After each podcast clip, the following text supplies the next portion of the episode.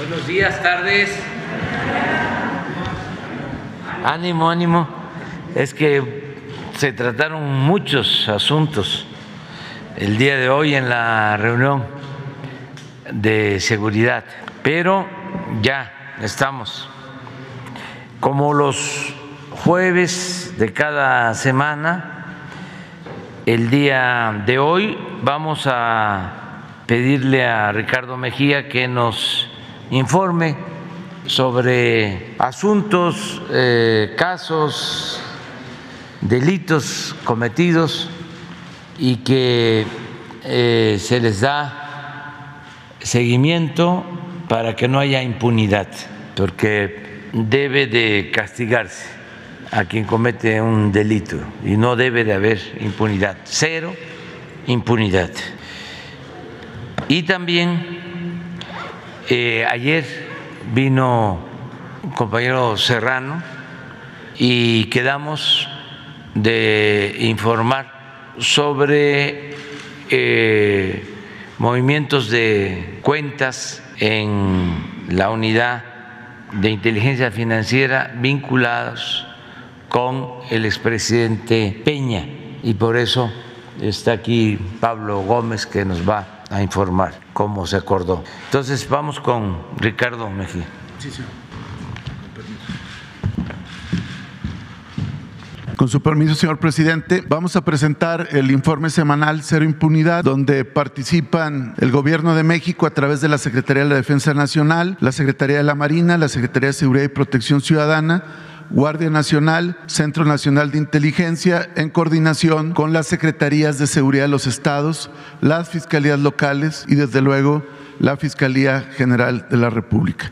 Comenzamos. En primer término, informar sobre la desarticulación de la banda criminal de secuestradores conocida como los Capetos en el estado de Morelos. Esto fue el pasado 30 de junio en una operación de la Fiscalía de Morelos en estrecha coordinación con la Secretaría de Defensa Nacional, la Coordinación Antisecuestros, la Guardia Nacional y también con el apoyo aéreo de la Comisión Estatal de Seguridad. A través de esta operación se logró desarticular a una fracción de esta banda a realizar acciones operativas en Coatlán del Río, en el estado de Morelos, lográndose la detención de nueve personas, cuatro en flagrancia y cinco mediante orden de aprehensión. Se aseguraron armas de fuego, diversa droga, y vehículos de diferentes características y se logró la ubicación de un total de 17 inmuebles presuntamente relacionados con diversos ilícitos cometidos por este grupo criminal. Siguiente. Estos son los detenidos, en total son 10 y el presunto líder es Cacloni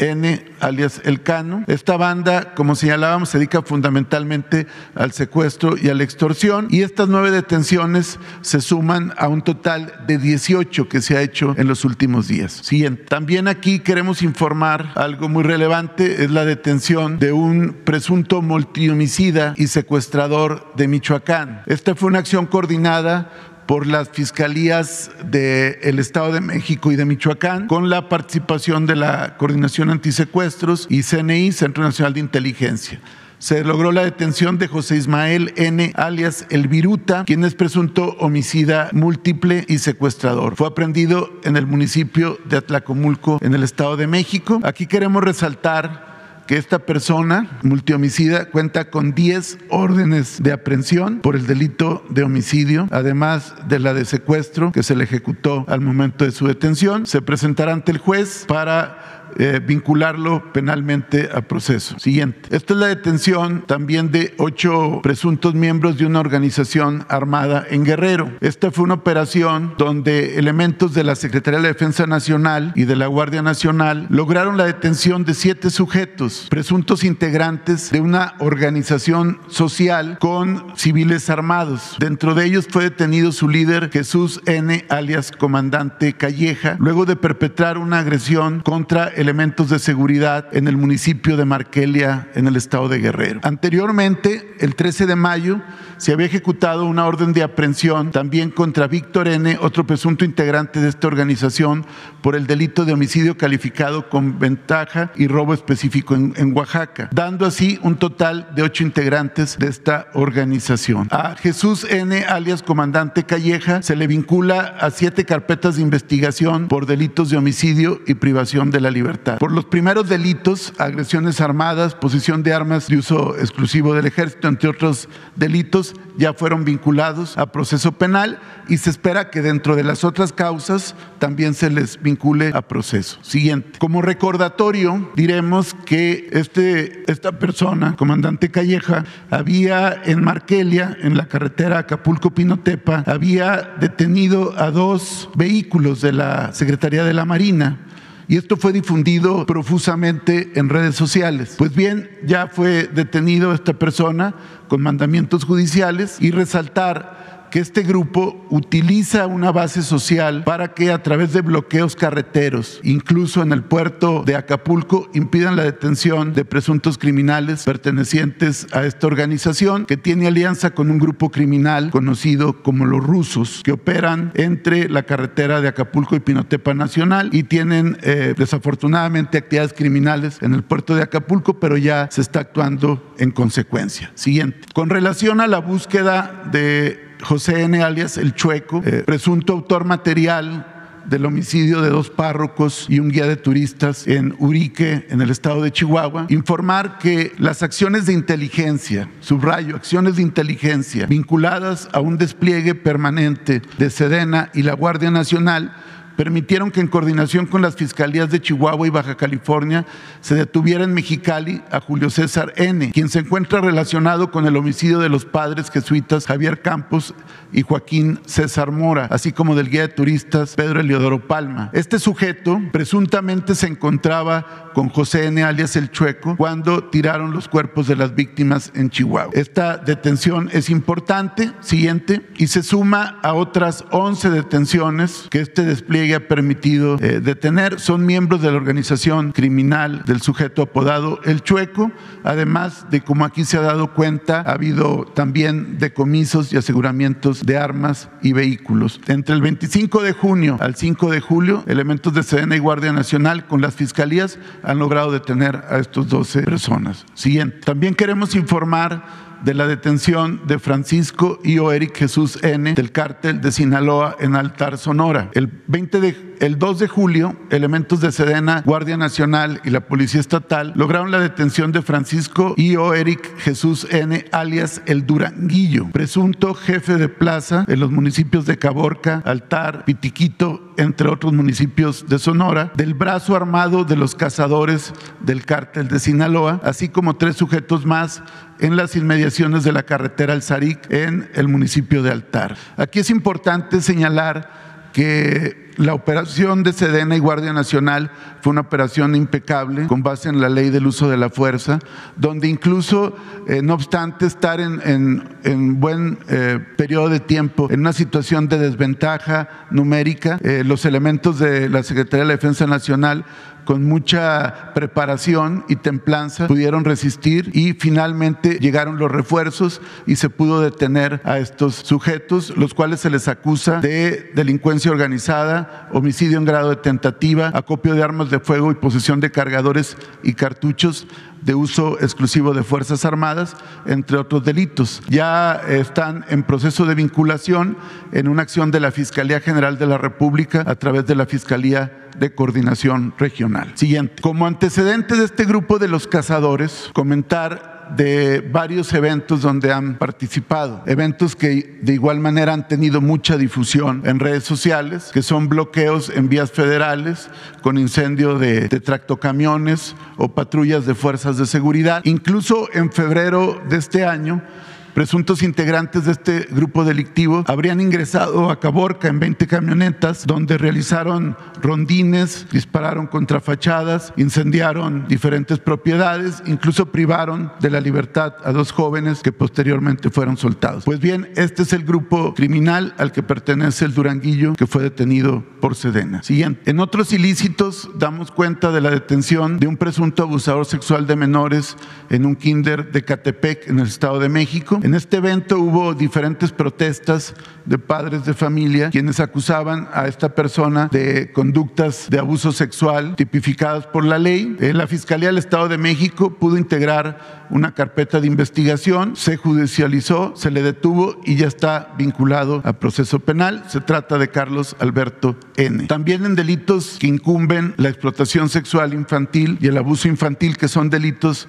por demás reprobables, se da cuenta de la detención de presunto líder de secta de explotación sexual infantil en Quintana Roo. Esto fue en el municipio de Chetumal la persona detenida, Javier N., se identifica como presunto líder de una secta dedicada a la explotación sexual de menores. Eh, la denuncia fue realizada por una eh, femenina víctima también de trata, mayor de edad, quien formaba parte de esta eh, secta. Los menores rescatados se encontraban en condiciones insalubres, ya fueron puestos a disposición del DIF y se aseguraron diversos dispositivos de almacenamiento con pornografía infantil, equipos electrónicos y dinero en efectivo. Ya fue vinculado a proceso penal y se continúa la investigación para desmantelar toda esta red de trata y explotación sexual infantil. También damos cuenta de un aseguramiento histórico de fentanilo en Culiacán, Sinaloa, entre los días 2, 4 y 5 de este mes, elementos de la Secretaría de Defensa Nacional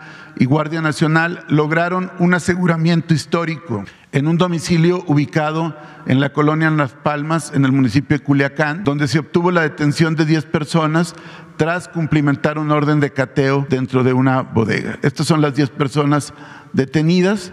Pero aquí lo relevante es que en este eh, evento se aseguraron 542.7 kilogramos de fentanilo. Es el decomiso y aseguramiento más grande en la historia de esta droga letal del fentanilo y se aseguraron también otras sustancias químicas y precursores químicos, así como el inmueble. Siguiente.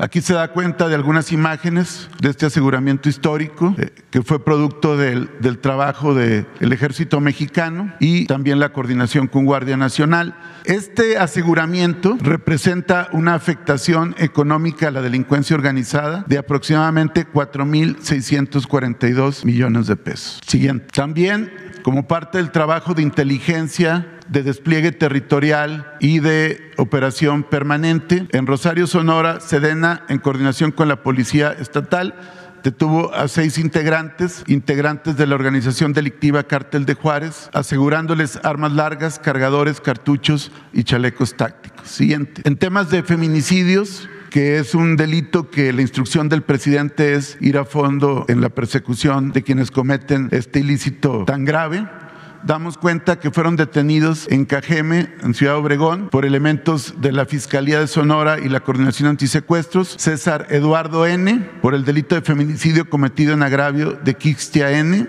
y también fue detenido Jorge N., por el delito de feminicidio y aborto agravado en concurso real cometido en agravio de María N.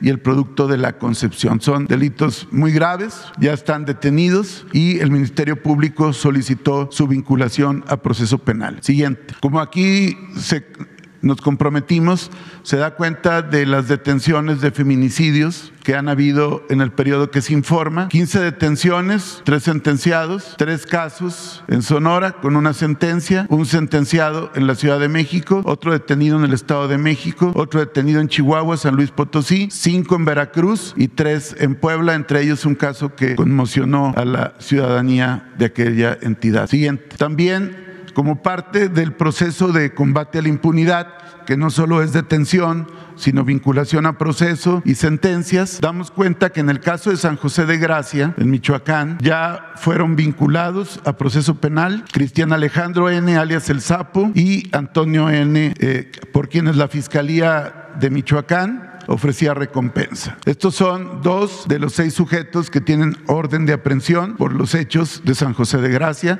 Se les acusa de homicidio calificado y desaparición cometida por particulares. Siguiente. Como sentencias relevantes, en este caso del Tribunal Superior de Justicia del Estado de México, a través de la intervención de la Fiscalía de la Ciudad de México a cargo de Ernestina Godoy, se logró la sentencia de 27 años de prisión y seis meses para miembros del cártel de Tláhuac, entre ellos Miguel Ángel N., hijo de Ojos, Rubén N., también hijos del sujeto apodado El Ojos, y otros miembros de esta organización delictiva. Ya se logró la sentencia condenatoria. Otras sentencias relevantes, aquí damos cuenta del estado de Chihuahua, es por los delitos de secuestro y homicidio a Jesús Antonio N. y Alejandro N. 240 años de prisión acumulado y en el caso de Álvaro N., Daniel N. y Manuel de Jesús N. 180 años de prisión por el delito de homicidio cometido en agravio de tres niñas de 4, 13 y 14 años de edad. 180 años de prisión. Siguiente. En el caso de aseguramientos de laboratorios clandestinos y precursores químicos, continuando con el despliegue de Sedena, en estos días se aseguraron nueve laboratorios clandestinos que es parte de la Estrategia Nacional de Seguridad Pública y Cero Impunidad. Siguiente. En el corte del 21 de mayo al 5 de junio, julio, a través de este despliegue de 370 elementos de nuestras Fuerzas Armadas del Ejército Mexicano, han habido 94 laboratorios asegurados, lo cual implica una afectación a la delincuencia organizada por 131 millones de pesos. Además, se han asegurado 30.800 litros de sustancias químicas y otros precursores que sirven para la elaboración de dosis de drogas sintéticas. Siguiente. También informamos que durante los días 30 de junio al 5 de julio, la Fiscalía de Nuevo León informa la localización con vida y con bien de ocho personas del sexo femenino que originalmente fueron reportadas como desaparecidas y no localizadas. Ya fueron localizadas con bien. Y siguiente, ya en el reporte global del mes de junio se da cuenta que fueron localizadas con bien 94 mujeres que habían sido eh, señaladas de desaparecidas y no localizadas, todas ya están con bien con sus familias. Siguiente. Es el caso también de Chiapas, donde en este periodo del 1 al 30 de junio se localizaron 100 personas, entre ellas niñas, niños, adolescentes y adultos, quienes habían sido eh, señalados de desaparecidos o no localizados ya todos están con bien con sus familias. Siguiente. En el caso de Devan y Susana Escobar, Basaldúa de Nuevo León, dar cuenta, como aquí se informó, que se autorizó el proceso legal de exhumación por parte de un juez de control y entre los días 1 y 2 de julio, el grupo de trabajo conformado por la Fiscalía de Nuevo León, por el equipo de la Comisión Ejecutiva de Atención a Víctimas de la Federación, médicos especialistas del Tribunal Superior de Justicia de la Ciudad de México, del Instituto de Ciencias Forenses, un perito especialista de ONU Mujeres, personal de la Secretaría de Seguridad, de Gobernación y los padres de la víctima se trasladaron al Panteón Ejidal de Galeana, Nuevo León, para la exhumación del cuerpo de Devani. Ese mismo día iniciaron los trabajos en las instalaciones del Centro Médico Forense. Entre los forenses y los especialistas se tomaron las muestras, se hicieron las eh, periciales forenses correspondientes y los estudios histopatológicos. Se acordó, anterior por favor, una vez concluidos estos estudios, el día 2 se trasladaron nuevamente al Panteón de Galeana para hacer la inhumación del cuerpo. Se espera que la próxima semana entre el 13 y 15 del presente mes se entreguen ya las conclusiones de estos dictámenes para determinar con certeza cuál fue la causa de la muerte de Devani Escobar. Siguiente. En el caso de la periodista Susana Mendoza Carreño, eh, el pasado primero de julio, la Fiscalía del Estado de Jalisco informó sobre la agresión con un objeto punzocortante a esta compañera periodista. Eh, se abrieron las carpetas de investigación por los delitos de homicidio en grado de tentativa y robo con violencia. Hemos estado en contacto con el fiscal general de justicia de Jalisco y con el gobierno de Jalisco eh, con el afán de que se puedan seguir diferentes líneas de investigación, es decir, no solo eh, que se trató de un robo con violencia, sino también si pudo haber habido un ataque directo para poder descartar cualquier cualquier situación. Queremos señalar que se aseguró ya el cuchillo utilizado en los hechos que propiciaron las lesiones a la periodista Susana Mendoza Carreño. Asimismo, se aseguró el vehículo en que viajaban los agresores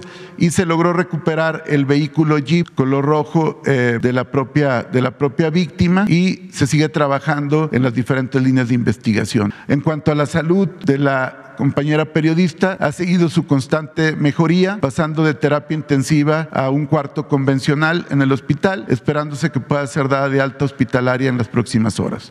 Aquí el, el mecanismo de protección de periodistas, al que desafortunadamente ella no estaba adscrita ya está en contacto con la familia para brindar todos los apoyos y también ella ha contado con seguridad en el hospital donde ha estado convaleciendo. Siguiente. Informamos que la Fiscalía General de Justicia de Veracruz, a través de la Policía Ministerial, logró la detención de Luis Ángel N., alias La Huicha, tras cumplimentar orden de aprehensión por el delito de homicidio doloso calificado en agravio de la periodista Marielena Ferral ocurrido el pasado 30 de marzo del 2020. Eh, ya está detenido este sujeto apodado La Huicha y se espera su vinculación a proceso que ya fue solicitada por el Ministerio Público de Veracruz.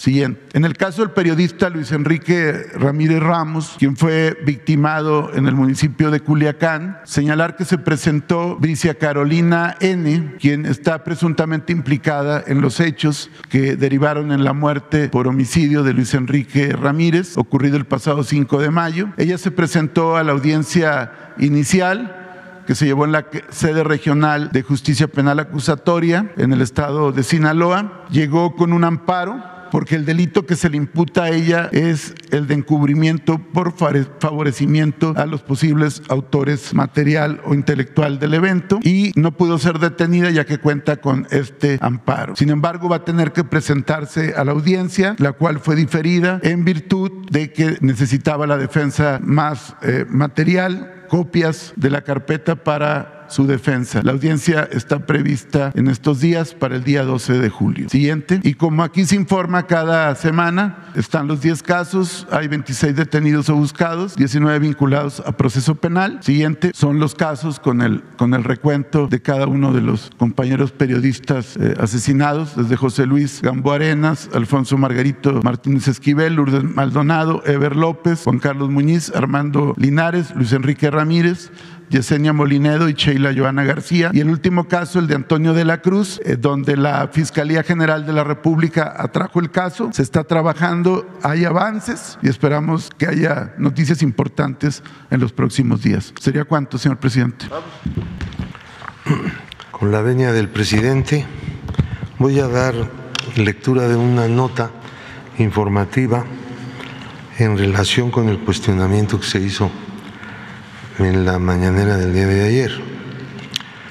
Derivado de las facultades con que cuenta la Unidad de Inteligencia Financiera, se realizó un análisis de los reportes financieros y avisos de quienes realizan actividades vulnerables, a través de los cuales se detectó un esquema donde un expresidente de la República obtuvo beneficios económicos. En este esquema se observó que el, el exmandatario, por medio de transferencias internacionales, recibió 26 millones mil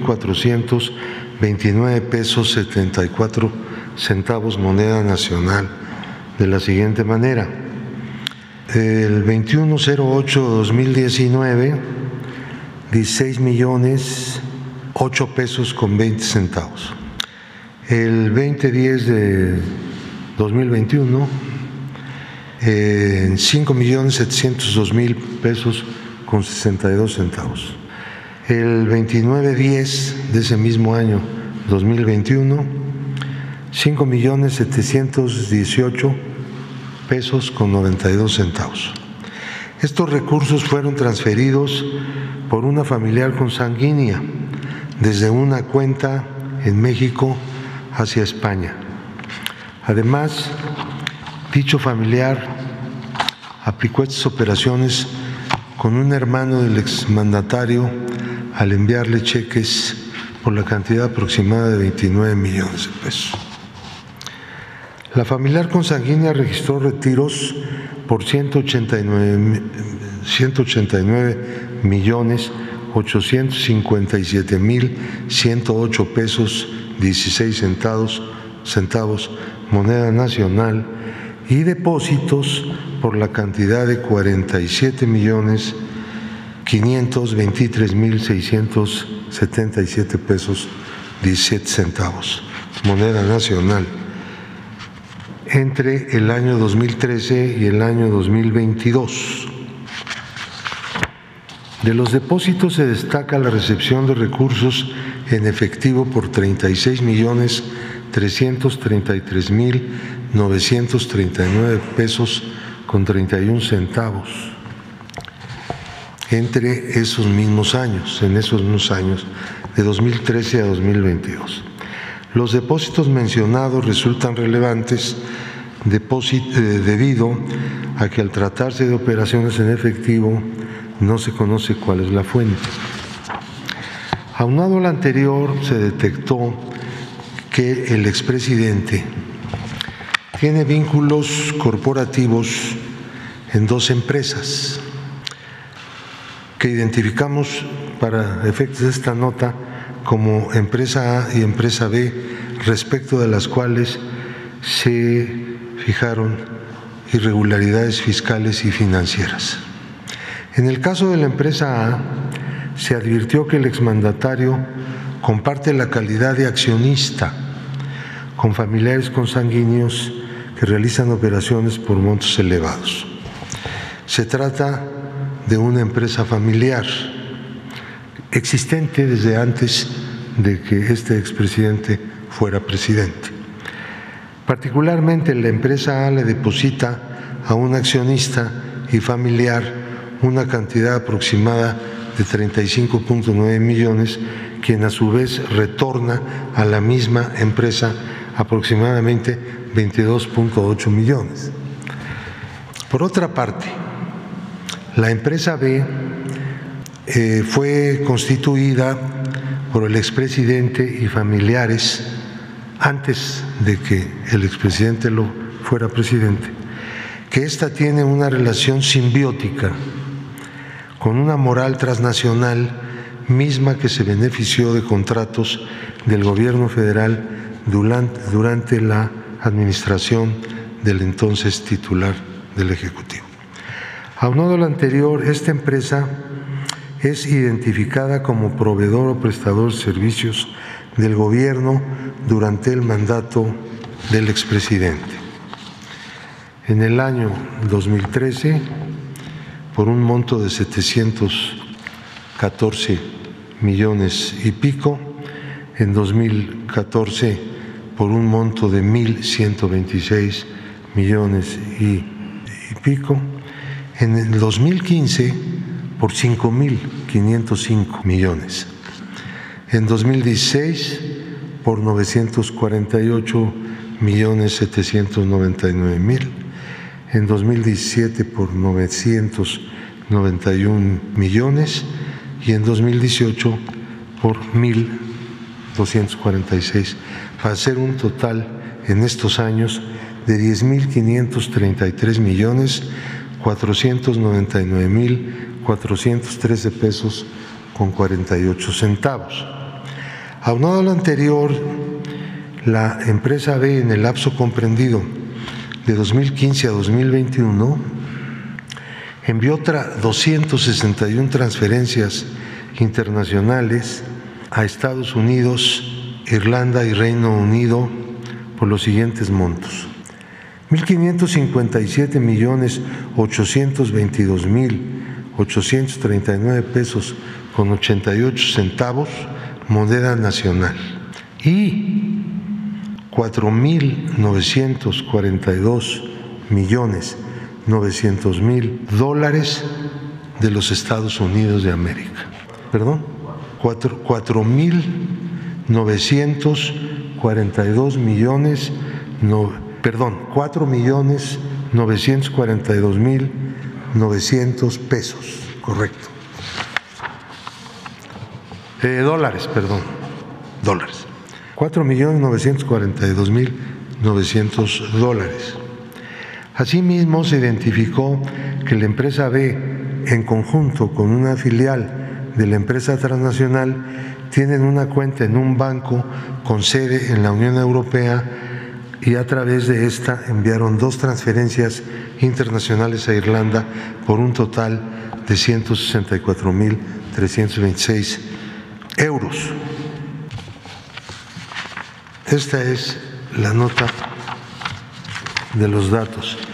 La, la carpeta o la información completa, con todos sus detalles y pormenores, ha sido entregada a la Fiscalía General de la República y la Fiscalía General de la República ha abierto ya una carpeta de investigación.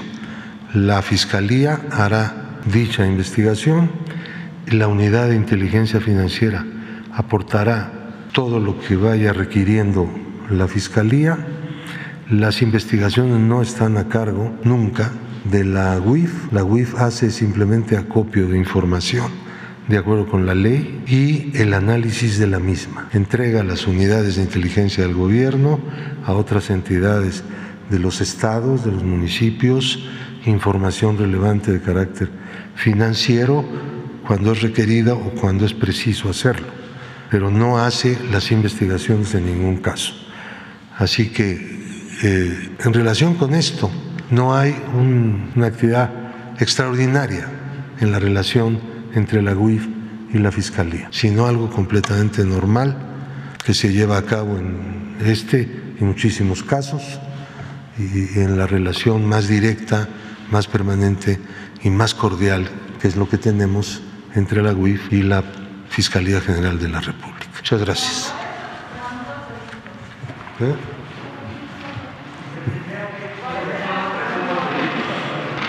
Los presuntos delitos los establece el fiscal. Esa es parte de su función constitucional. En el momento de judicializar una causa. Mientras no haya judicialización de una causa, no, no hay delito todavía. Ahora, quiero advertirles una cosa para información general. El Código Penal Federal le otorga a la Unidad de Inteligencia Financiera la capacidad de presentar denuncias por operaciones de procedencia ilícita, por ese delito. Y para que ese delito sea judicializado en sede judicial, valga la redundancia, tiene que haber una denuncia presentada formalmente por la unidad de inteligencia financiera. Es el artículo 400b del Código Penal Federal. La denuncia está presentada la carpeta de investigación se fue ya abierta. Bueno, eso no, no puedo dar detalles de lo que ha hecho la Fiscalía porque eso pues, corresponde al fiscal, no a mí. Hablan al mismo tiempo. La, la, la empezó este trabajo eh, de elaboración de esta, de esta el análisis de esta información en el momento en que se presentaron en el 20 de a partir de que se presentaron las transferencias el 20 de octubre del año 21 21 2021 ¿Cómo? La denuncia siempre tiene que ser por, posibles operaciones con recursos de procedencia ilícita. Eso dice el Código Penal. Ya no es cuestión de optar por una cosa o por otra. Sí.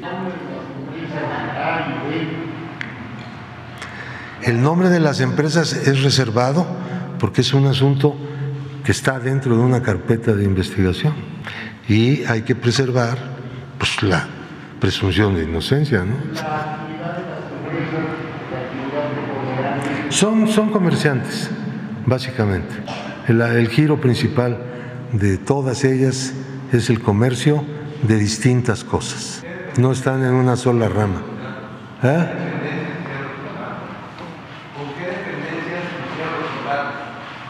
¿Quiénes? Hicieron las transferencias, ¿cuáles son los contratos de servicios que se dieron al gobierno? A ver, la, información con la que nosotros contamos es información resumida del gobierno federal a través de los mecanismos Compranet y otros más. No es algo exclusivo de información que provenga del sistema financiero, sino de la administración pública. Es así como obtenemos esa clase de informaciones. Los movimientos bancarios o de otro tipo que están sometidos a, la ley de prevención de las operaciones con recursos de procedencia ilícita, eso sí, son entregados por el sistema financiero y otras entidades obligadas a la UIF. Eso es lo que recibe. La información, cuando esta es insuficiente, puede requerir otra clase de informaciones. Nosotros recibimos información, la analizamos y operamos como monitor de entidades públicas y como elemento de la acción penal del Ministerio Público como denunciantes de acuerdo con el Código Penal Federal. muy diversas, eso no lo detalla la información global de las compras de bienes y servicios del gobierno federal. En su momento, claro, que esto estará comprendido dentro de la investigación que se haga este, ya en sede ministerial. La Secretaría de la Función Pública sí, podría, podría derivar de la carpeta de investigación de la Fiscalía siempre que el fiscal así lo determine y lo vea conveniente, una vista a la Secretaría de la Función Pública, naturalmente. Pero no estamos hablando aquí de hechos relacionados con servidores públicos, ¿entienden? Sino estamos hablando de cuestiones relacionadas que pueden tener relación con la función pública, pero eso no está establecido en este momento. Podría eventualmente estarlo o podría no. Estamos hablando aquí de actividades en el sistema financiero de parte de particulares. ¿Cómo? Es que no le puedo decir cuáles son las personas no estamos autorizados nosotros para dar esas informaciones en este momento procesal. En otro momento podríamos estarlo. ¿Cuántas personas están involucradas completamente? No tenemos el dato preciso de cuántas personas son, pero probablemente sean más de 15 personas en total. ¿Eh? En esta nota que yo acabo de leer, no. Si los hubiera yo, me, hubiera yo referido a eso, claro. Bueno, la UIF no hace las investigaciones. Nosotros lo que hacemos es recibir información y analizarla. Y después tenemos que ir a otras entidades, ¿no? pero nosotros no hacemos investigación. Bueno, nosotros revisamos en general los, eh, los, eh, las comunicaciones que hacen las entidades del sistema financiero hacia la UIP por mandato de ley. Todas las operaciones inusuales, las sospechosas, las que provienen, las que realizan personas eh, expuestas políticamente, o sea, todos nosotros, todo el gobierno, para empezar y más que el gobierno, este, ese conjunto de inusuales eh, son informadas por el sistema financiero por mandato directo de la ley a la UIF. Pero no solo, sino también lo que le llaman las actividades eh, vulnerables, que son desde la compra de inmuebles, obras de arte, oro, eh, metales preciosos, joyas, etcétera, una cantidad de cosas se consideran vulnerables porque son ámbitos en los que suele lavarse dinero, ¿no? Entonces todo eso es informado de manera permanente, sistemática, por mandato de ley a la unidad de inteligencia financiera.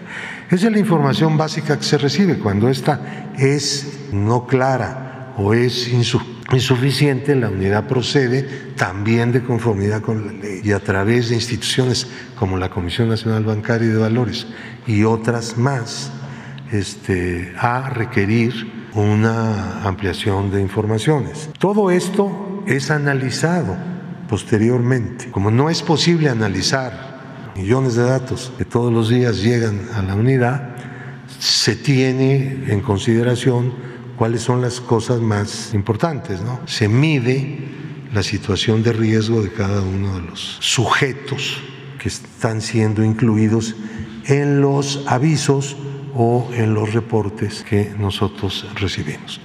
Es así como se opera, pero solamente en el caso del delito de operaciones con recursos de procedencia ilícita, la UIF es proactiva en materia penal por disposición del código. Todo lo demás, y eso mismo lo tiene que incorporar en sus investigaciones la Fiscalía General de la República o las fiscalías de los estados que no atienden el asunto de operaciones con recursos de procedencia ilícita, pero sí algunos otros delitos que se pueden cometer en conexión con el lavado de dinero, ¿entiendes? Que son las procuradurías de los estados que nosotros también ayudamos con productos de inteligencia para que ellos lleven a cabo sus investigaciones con mayor facilidad, porque aunque ellos pueden requerir estados de cuenta y una serie de cosas, muchas veces no se sabe por dónde. Entonces la UIF tiene como función indicarle al Ministerio Público dónde están justamente las cosas que pueden ser importantes para las investigaciones que realiza el Ministerio Público. O sea, el gobierno no investiga penalmente, se cree que así es, pero no es así, ni será así. ¿La qué? La fiscalía está siendo efectiva en este caso. ¿Usted está percibiendo? Bueno, es muy, no sé todavía, ¿no? Hay que, hay que esperar un poco de tiempo para poder, este. Existe un diálogo permanente, fluido, sistemático. Es, es un diálogo diario, puedo decirles. No exagero. Todos los días tenemos una relación, un diálogo para un asunto, para otro, para lo que sea, con la Fiscalía General de la República. Hemos firmado un convenio para evitar este, malos entendidos y demás, poner simplemente claro cuáles son los conductos, cuáles son las formas a través de las que se lleva a cabo la, una de las, bueno, yo creo que es la relación más importante que tiene la UIF como, como, como entidad del gobierno federal con la Fiscalía General de la República como órgano autónomo del Estado Nacional Mexicano. ¿no? No, no hemos hecho. Miren, quiero hacerles una clase. No sé si estoy abusando, usted, presidente. Adelante. Este,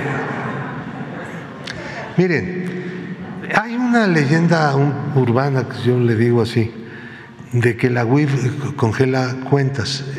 Hay algo de eso, pero no es así. La, la UIF no congela cuentas, congela personas, de acuerdo con la ley. Este es un sistema mundial. La inteligencia financiera y las consecuencias de lo mismo es un sistema internacional que nos rige a nosotros, tanto nuestras leyes como tratados y convenciones internacionales firmadas por el Estado mexicano y un compromiso mundial. Ahora bien, espérame tantito. Para, para, para saber de qué estamos hablando. Nosotros, lo que hace la UIF es incorporar a una cosa que se llama lista de personas bloqueadas, a personas físicas y personas morales. Esas personas no pueden hacer ninguna operación de ningún tipo en el sistema financiero nacional.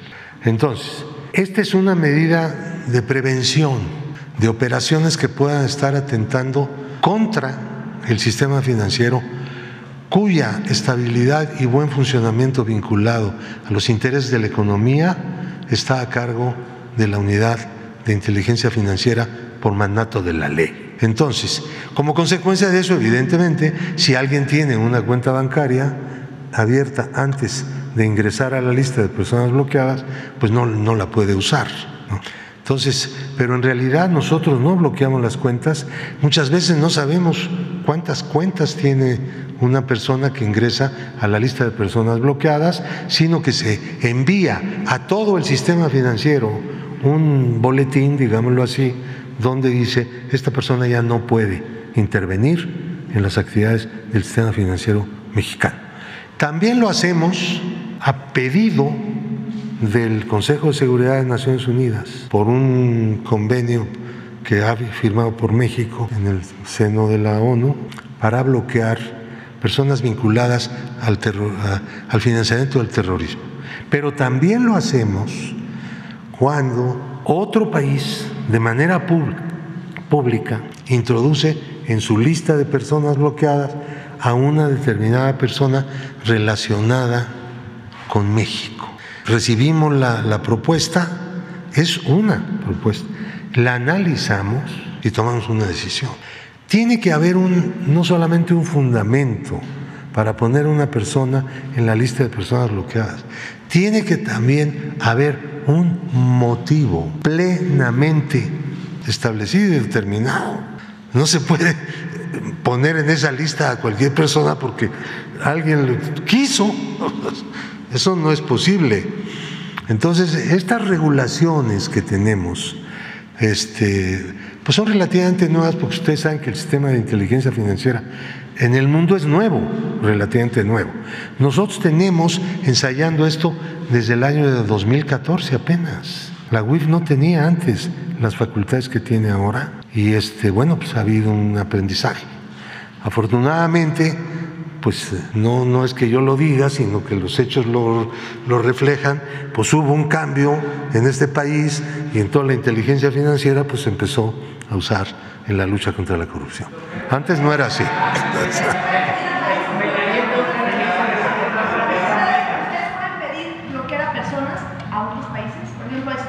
Sí. ¿Ya pidieron? No.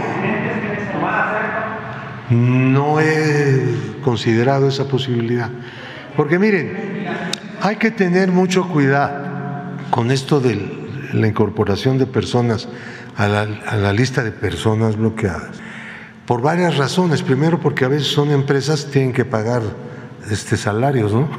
Y pagar proveedores y porque no, están, no nos dedicamos a cerrar empresas. Que necesitamos que estén funcionando, abiertas, aunque haya una denuncia penal contra, contra la misma. ¿no? Esa es una forma de, analizar el asunto. Pero hay otra forma, otras formas. Hay a veces duda, duda fundada de parte de la UIF, de la, de la exacta procedencia. Nosotros podemos presumir que tiene un origen no legal el recurso, pero siempre hay una duda. ¿Ok? Siempre, lo dije mal, siempre que hay una duda, es mejor no enlistar. Cuando no la hay, hay que enlistar. Por ejemplo, cuando, cuando colaboramos en operativos de otras áreas de la inteligencia gubernamental mexicana y de la propia fiscalía, en la que se, se detienen a personas en flagrancia. Nosotros intervenimos dando información financiera de esas cosas, ¿no? pero también bloqueando en el momento mismo a esas personas en que pueden ser detenidas o acaban de ser detenidas.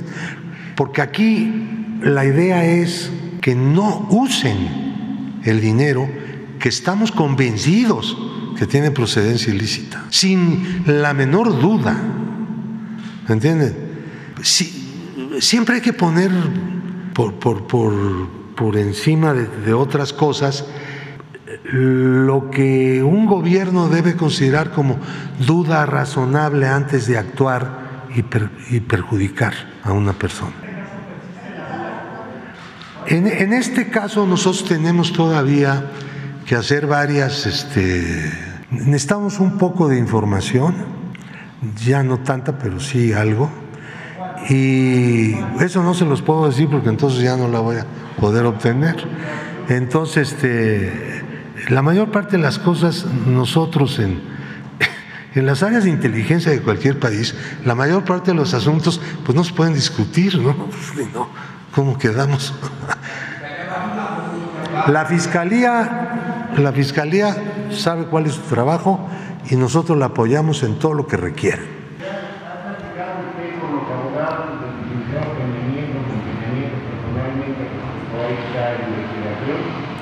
No sé quiénes sean los abogados, yo no sé, yo no me encargo de estos asuntos.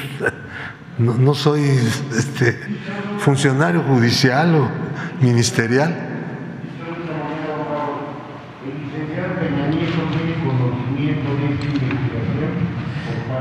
En la investigación la lleva a cabo el fiscal y yo ya les acabo de informar que la fiscalía abrió una carpeta de investigación. Eso sí lo sé, pero no sé más ni tengo por qué saber más en este momento. No puedo decir que sí ni que no. Nosotros no tenemos ninguna denuncia presentada contra ese señor en la Fiscalía General de la República. Pero no digo, a ver, no digo que puede haber o que puede no, porque mis funciones no son discutir esos asuntos. y creo que me pueden entender. Alejandro Moreno. Alejandro Moreno. ¿Hay alguna investigación de la UIF en contra de Alejandro Moreno y todas? Insisto en que nosotros no hacemos investigaciones. Nosotros tenemos muchos datos procedentes del sistema financiero de personas expuestas políticamente. Ninguno escapa, ninguno escapa al monitoreo de los bancos y de las casas de bolsa y de las actividades este, vulnerables. En fin, nadie considerado persona expuesta políticamente en el mundo, no México, en el mundo, escapa de estar siendo permanentemente informada de sus actividades financieras y de otro tipo a las unidades de inteligencia de todo el mundo.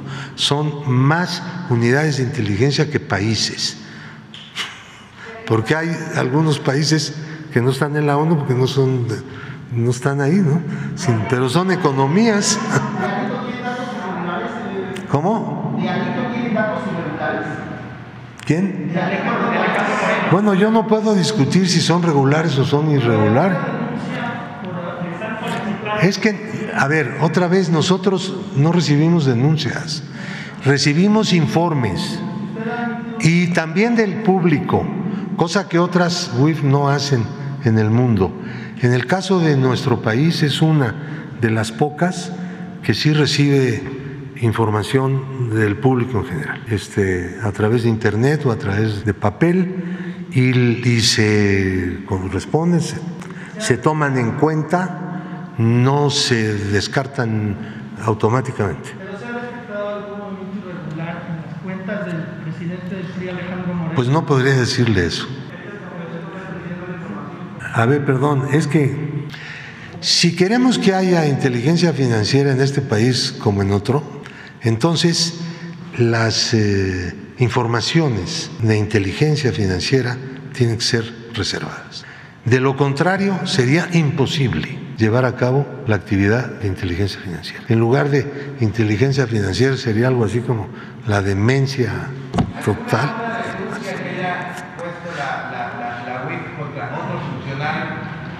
No, funcionarios de muchos. Bueno, pues hay casos de exfuncionarios y de personas que hace poco que ha sido completamente público. Miren, yo les puedo decir lo que es abierto, ¿no? Lo que está todavía en análisis, está recibiendo, que es información, eh, como dicen en otros países, clasificada, que se dice reservada, no lo puedo comentar.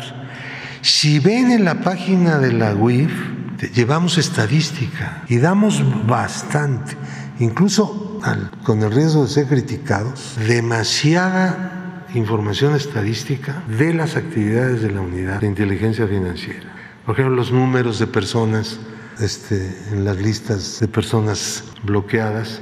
Nadie da eso, casi nadie. Este, y muchísimas informaciones el, todo lo que la UIF reporta al gobierno como informe mensual ingresa en, en, el Internet, en la página de la unidad, para ser consultada por el público. ¿Ah?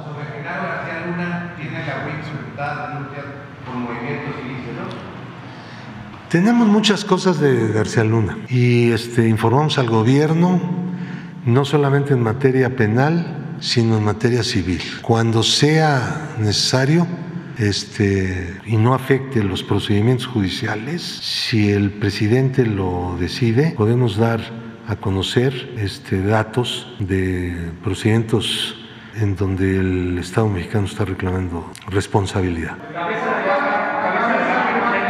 Cabeza de vaca es un escándalo, jóvenes. No me pregunten de eso. Yo fui presidente de la sección instructora. No puedo discutir ese caso. Pues no. Mire, todo lo que hace la UIF en relación con la persona que usted mencionó, este, lo hacen otros funcionarios, simplemente por un problema de respeto a uno mismo. Yo fui presidente de la sección instructora de la Cámara que hizo el desafuero entonces no puede estar en el Congreso desaforando y luego el AGUIF integrando unas denuncias por operaciones con recursos de procedencia ilícita, que ya antes lo vimos en procedimiento interno. Yo, no entro a eso, mucho menos conversar el asunto. Muy bien. Fue bastante abundante. Eh, es importante que se señalen algunas cosas.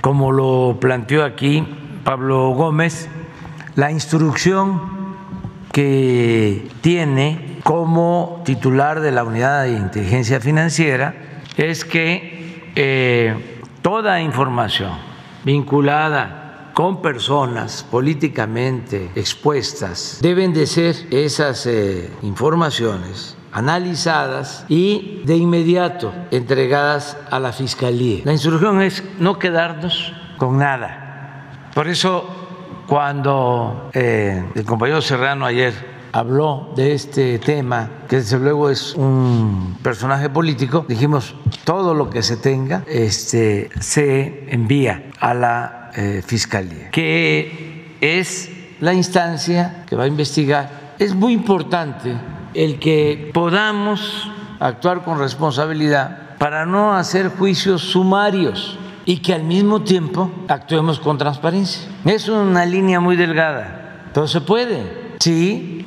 asumimos nuestra responsabilidad. No es para salir a decir, se acusa al expresidente Peña de lavado de dinero. No, se tiene información de operaciones que llevó a cabo por 26 millones de pesos que recibió del 19 a la fecha de manera directa y 29 y eso este 26 millones y eso eh, requirió de una investigación sobre eh, el origen de ese dinero pero eso eh, lo tengo que este, aceptar en mi persona y todos los que estamos aquí. Somos políticamente expuestos, todos. Lo importante es informar, decir si existe esto, quién va a resolver si hay delito. Pues el juez y en una primera instancia el Ministerio Público. Ese es el procedimiento. Eso es lo que estamos haciendo. Y ahora hasta me acordaba yo de las preguntas de una gente que era espía allá cuando estábamos en la oposición y le decía le decía un amigo, un compañero, oye, pero tú eres de la secreta. No te lo digo porque si te lo digo ya no voy a ser de la secreta. Entonces, es eh, cuestiones de investigación, es inteligencia financiera. Pero eso no significa ocultar nada nada más actuar con responsabilidad y que también quede de manifiesto que nosotros no vamos a fabricar delitos a nadie. ¿Se acuerdan que siempre hemos hablado de cómo antes, cuando imperaba la corrupción, se apostaba a lo espectacular? Lo que hizo Salinas cuando un dirigente petrolero fue a la cárcel y un banquero ¿Y cómo terminó el gobierno de Salinas? Pues entregando los bienes de la nación a particulares, en algunos casos a sus allegados. Nosotros desde que entramos al gobierno dijimos, vamos a ir hacia adelante, nada de actos espectaculares, vamos a demostrar que nosotros somos distintos, que no somos corruptos. Eso es lo más importante. Por eso desde que tomé posición, fijé mi postura. Solo si el pueblo lo pide en una consulta, se abre investigación. Me refiero al Ejecutivo, a un expresidente, porque no es ese el propósito. No queremos quedarnos empantanados en el escándalo. No nos importa, en serio, acabar con la corrupción. No el circo, no el espectáculo. Y la impunidad, claro, no proteger a nadie, a nadie. Si hay elementos, yo no le voy a decir a Pablo, porque él es un agente honorable, honesto, ni él me va a mí a decir que no hagamos algo para proteger a un político, inclusive a un compañero o a un familiar. No, nosotros venimos de un proceso de lucha y lo que queremos es limpiar de corrupción el país. Que no haya corrupción y que no haya impunidad para nadie. Ni le voy a decir a el fiscal, oiga, este, no vaya a iniciar proceso en contra de esta persona. Cuando yo le diga eso al fiscal, ya no tengo autoridad. Ya el que tendría, si no más autoridad, más dominio en el gobierno, sería el fiscal. Que así pasaba, porque el subalterno le hacía una propuesta indecorosa al de arriba y ya se volvía cómplice si se aceptaba esa propuesta y ya con eso el que mandaba o el que tenía el poder era el servidor público dependiente del presidente o de una autoridad más elevada. No, por eso podemos hablar con toda claridad y que la Fiscalía resuelva con autonomía en este caso y en todos. Este, no vamos a estar persiguiendo a nadie y al mismo tiempo, si el fiscal o la institución, en este caso la fiscalía, con elementos, con pruebas, se eh, integra un expediente que demuestra de que hay hechos ilícitos, pues se tiene que consignar a un juez y abrirse el proceso. Eso es sencillo este, y lo podemos eh, lograr sin ningún problema. Ustedes dos, ustedes dos después, pero primero él y luego tú, luego tú, luego tú, tres, cuatro. Buenos días, presidente. Hans Salazar de Noticiero en Redes. Eh, preguntarle, mire, hace unos días que vino la eh, directora, la encargada, la responsable del SAT, eh, hubo varios puntos que quedaron pendientes y si me permite, no sé si en un próximo nos pueda proporcionar tal información o preguntarle si es que se ha dialogado al respecto. Aquí mismo uno de, los uno de nuestros compañeros, eh, Carlos Guzmán, planteó el tema de la problemática que hay, por ejemplo, con las constancias fiscales. Eh, el tema de la, para la población en general que necesita este tipo de requerimientos de documentos, e incluso para sacar una cita en el SAT se ha complicado muchísimo. El problema es que eh, la gente ha tenido en varias ocasiones que hasta pagar coyotes para que le saquen citas ya que hay algunos que incluso se dedican a eso. Entonces hay una problemática, efectivamente, en, una, en un sentido se ha avanzado muchísimo en el SAT, incluso aquí ya ha dado el informe la directora, eh, sin embargo en esta parte hacia el contribuyente, digamos, eh, o los contribuyentes en su gran mayoría, hay este tipo todavía de cosas que quedan eh, pues sueltas en el aire, que no, hay muchísimas quejas al respecto, incluso yo mismo tengo ese problema todavía, incluso para poder poderme registrar, porque ese es un, ese es un archivo eh, que se necesita la firma actualizada para poder hacer el trámite, por ejemplo, del respaldo de periodistas. Le pongo como ese ejemplo, pero en realidad hay muchísimos ejemplos y yo preguntarle si se pudiera poner atención al respecto, si habrá algo ah, eh, en lo inmediato, porque incluso se, tuvieron, se tuvo que ampliar eh, ciertos plazos por parte del SAT, ha sido también sensible, lo sé, pero sin embargo me parece que sigue pendiente el fondo de las cosas. Y también del SAT, presidente, quisiera nada más comentarle, usted mismo en una mañanera aquí, a partir de un compañero de, un, cuestionamiento de grandes eh, deudores fiscales, eh, de, hablaba de periodistas, de artistas, de empresarios. Yo hice la solicitud, pero el SAT dice que esa información prácticamente no me la puede proporcionar. Yo aquí se lo comento porque es algo que yo solicité y sin embargo tengo la respuesta al respecto, solamente para comentarle y preguntarle qué opina al respecto.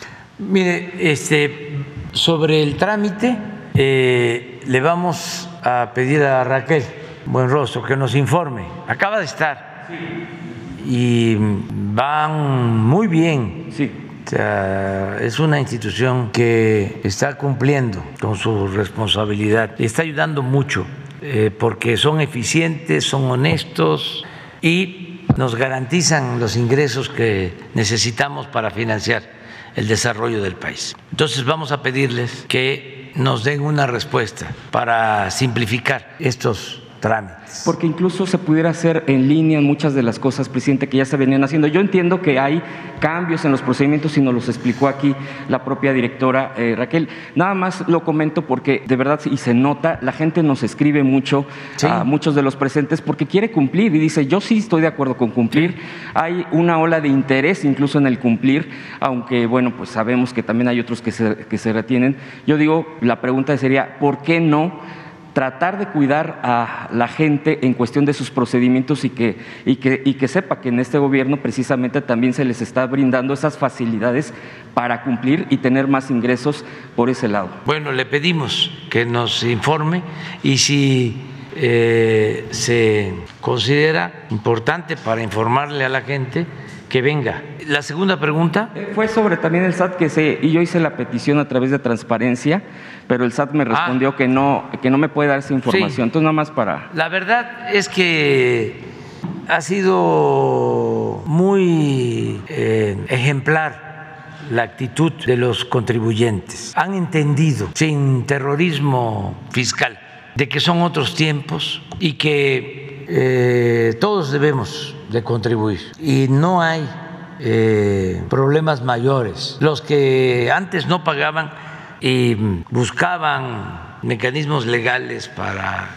que les condonaran los impuestos, ya están pagando. Por eso está muy bien la recaudación. Y habían despachos que se hacían cargo de llevarles eh, la contabilidad a famosos y los eh, convocamos a los famosos para que eh, escucharan de viva voz de servidores públicos del SAT de que estaban incumpliendo y que debían y que era importante regularizar su situación. Y lo hicieron, famosos, famosos, hasta comunicadores. Y todos se están poniendo al corriente. Y ya saben que no hay privilegios para nadie. No vamos a hacer lo que hicieron en otros gobiernos. La vez pasada yo aquí recordaba porque fui jefe de gobierno de la Ciudad de México y de repente nos llega un oficio de Hacienda diciéndonos que nos iban a hacer un descuento en las participaciones federales porque Hacienda le había devuelto impuestos a Jugos del Valle, le había devuelto el IVA y resulta que el abogado de Jugos del Valle era Diego Fernández de Ceballos. Ya sé que se va a enojar, pero ya, ¿cómo es que dice la canción? Ya lo que pasó, pasó este, y no sé, 12 mil, 15 mil millones de pesos a todas las entidades federativas, descuento, sin que se terminara el juicio. Pero además se le devuelve el IVA a Jugos del Valle y se supone que ese IVA lo pagó el consumidor. Entonces eso ya no existe, ya son otras reglas muy claras.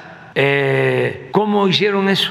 Pues fue un acuerdo no se habían terminado los juicios y sí se pudo, mediante un acuerdo administrativo, devolverle el impuesto. Yo pienso que sí pueden haber acuerdos administrativos siempre y cuando sea para que la hacienda pública recupere dinero, no para entregar dinero. Se ha intentado, por ejemplo, con Salinas Pliego, presidente, que se ha negado. Hay arreglos este, en puerta, y yo espero que se llegue a un buen entendimiento. Ya hay juicios de la Suprema Corte en donde tienen que pagar eh, una cantidad. Y hay otros procesos también. Y se está buscando un acuerdo. Y hay entendimiento, o sea, hay este diálogo, pero eh, nosotros no podemos eh, condonar impuestos a nadie, ni dar trato preferencial a nadie. Y esto lo entienden todos, incluso este, Salinas, eh, Pliego, Ricardo. él tiene un alegato y se le está escuchando como a todos. Él sostiene de que le cobraron doble o que le están queriendo cobrar doble, que este, fue una especie de venganza en gobiernos anteriores. Entonces se está revisando porque si hay algo eh, injusto, se tiene que reponer el procedimiento. Si no, este, reafirmar lo que está eh, demandando el SAT, que se pague. Pero está abierta la negociación. Ok, muchas gracias, presidente. Eh, ¿Sería entonces una próxima presentación de la, directora del SAT? Para el procedimiento es. Para la gente, para ver si se pudiera facilitar, digo, para la mayoría de los contribuyentes que quieren estar sí, al corriente. Sí, eh, el segundo punto, presidente, eh, mi segundo planteamiento. Es muy importante lo que planteas porque no debe verse al contribuyente como un delincuente en potencia. Hay que partir de la confianza. Y la gente lo está entendiendo, de veras. Antes, como legalmente podían evadir el impuesto. Legalmente existía la condonación de impuestos.